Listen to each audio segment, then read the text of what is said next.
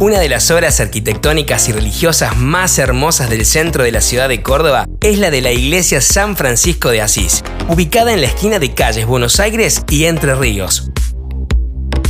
Recorrer el circuito de las campanas es una alternativa para acercarse a la vida y a la historia de Córdoba, a través de sus casi cinco siglos de vida.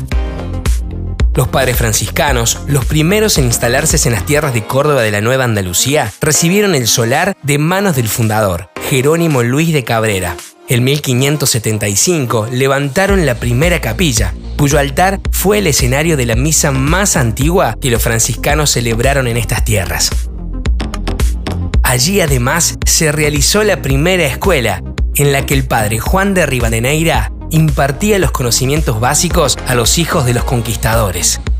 Sin embargo, pasaron varios años hasta que se inició la construcción de la iglesia como la conocemos.